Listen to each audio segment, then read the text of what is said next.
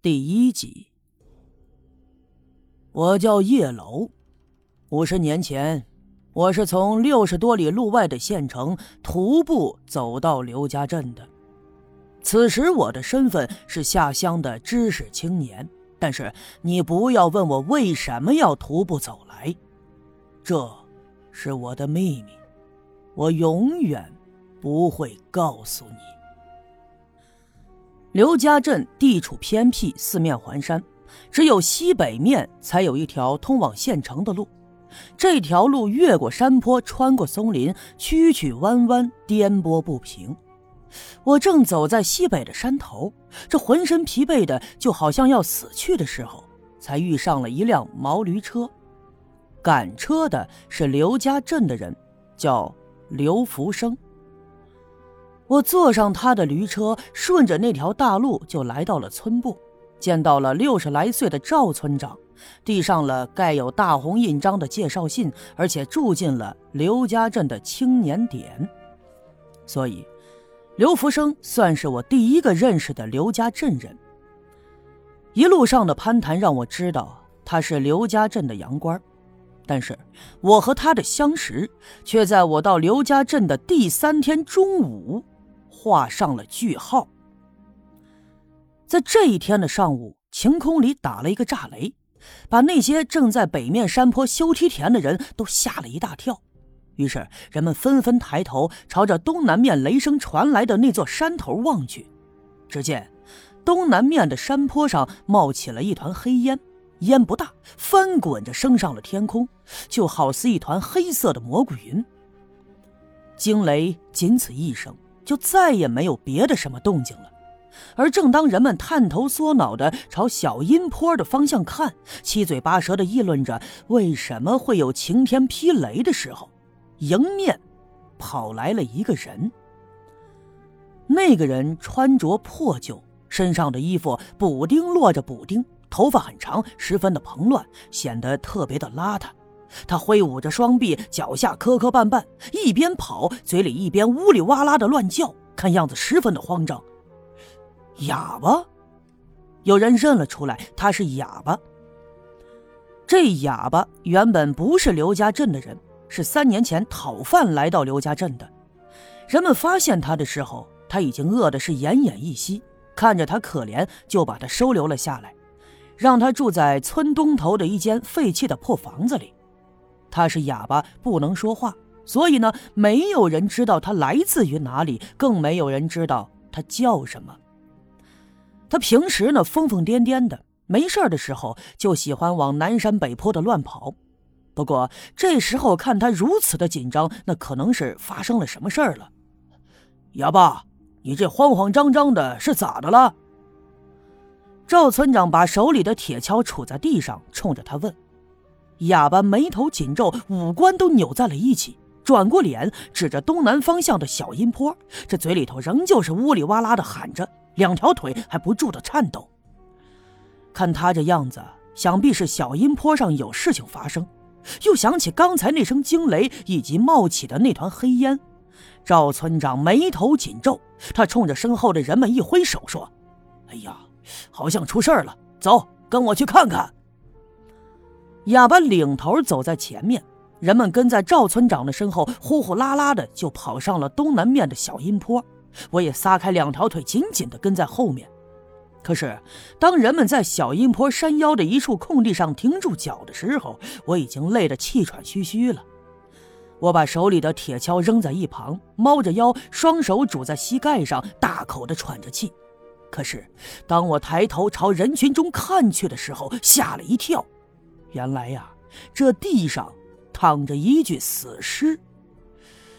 那具死尸浑身上下被烧得焦黑，几乎没法分辨出他的模样，四肢也已经蜷缩了起来，身旁扔着一根放羊的鞭子，而在他身边不远的地方，几只羊抬头望着人们，看起来他们也都有些慌张。刘福生，我还是一眼就认出了他。因为刘福生毕竟是我来这刘家镇认识的第一个人，人们一下子炸开了锅。回想起刚才那声惊雷，显然这刘福生是被雷给劈死的。晴天打了个劈雷，原本就是一件奇怪的事儿，又劈死了刘福生，这一下更加的离奇了。哎呦，这刘福生到底做了什么亏心事儿啊？这才遭的雷劈呀！哎呦，他这人平时老实巴交的，能做啥亏心事儿？我看呐，是遭了诅咒。人们议论纷纷了起来。有个胆儿大的伸手翻动了一下刘福生的尸体，就听得哗啦啦的一声响。从他身上掉下了一枚铜钱儿，就撞在地上的石头上，发出清脆的声音。哎呀，铜钱儿！人们再一次惊呼了起来。我的天哪！看来这赵六姑说的没错呀，这这这这这这这这铜钱是有诅咒的，能带来灾祸。他肯定是偷偷的拿了铜钱，所以这才遭了天谴雷劈的。我挤进了人群，来到了尸体的旁边。蹲下身，伸手打算去捡那枚铜钱可是被一旁的赵村长伸手拉住。哎，别动！我抬头看了看赵村长，他眉头紧皱，把我从地上拉起来，又转过脸对身后的治安小分队队长刘老二说：“哎，安排几个人把刘福生的尸体抬回去。”很快的，刘福生被雷劈死的事儿就在刘家镇传播开来。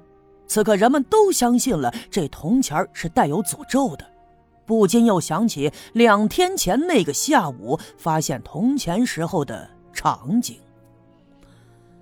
当时的人们也像今天这样，在西北的山坡上修梯田。我虽然刚到刘家镇不久，但是赵村长也在我手里头塞了一把镐头，让我跟在人群的后头干活去。那么，知识青年下乡就是要接受贫下中农再教育的，所以虽然我从没干过田里的活，但也绝对不能拒绝。人们聚在一块儿，一边干活一边说笑，气氛十分的热闹。我跟刘福生熟悉，所以自然就分到了一组。没一会儿的功夫呀，我这手上就起了水泡，正蹲在地上疼得龇牙咧嘴，突然有人大声的喊：“哎呀！”我挖到宝贝了，人们呼啦一声都围了上去。我也特别的好奇，不顾手掌的疼痛，挤到了人群里头。果然，人群中有一个土坑，土坑里头有一堆铜钱，这些铜钱上生着斑驳的锈迹，看起来年代久远。那么，发现铜钱并不是什么稀奇的事儿，但与众不同的是，这些铜钱都好像那三四岁孩子巴掌一般的大小。人们纷纷跳下了土坑，就打算哄抢。可是，在这个时候，就听见身后有人大声的喊：“别动那些铜钱儿，那是有诅咒的，会带来灾祸。”喊话的是一个五十多岁的女人，她穿着一身青布的衣服，头发在后面挽了一个卷儿。虽然说鬓角已经花白，但是她眼神矍铄，看起来十分的精神。他慌忙来到人群中间，冲着大家伙说：“哎呦，怪不得这两天我的眼皮子直跳啊，就知道有事儿要发生。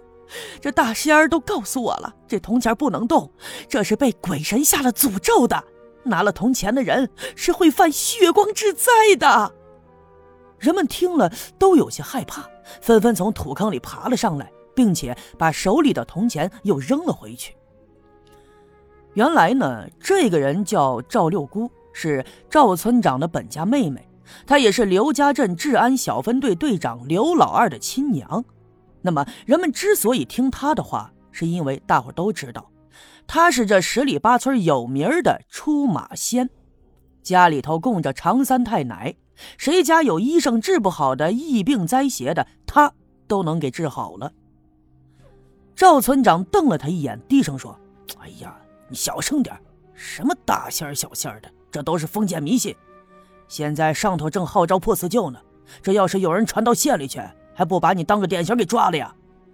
说完，赵村长抬起头，吩咐刘老二说：“老二啊，你安排几个人把这些铜钱拿到村部去，过几天去县城的时候带上交工。”其实呢，我对这些铜钱啊十分的感兴趣，本打算凑近了好好的看看。可是，一想到自己初来乍到的，嗨，就别给自己找麻烦了。当天晚上吃过晚饭以后，我靠在炕上，就着昏黄的灯光，用缝衣针挑破了手上的水泡。这个时候，突然听见门外传来了一阵脚步声。“呃，小叶啊，小叶，在屋没？”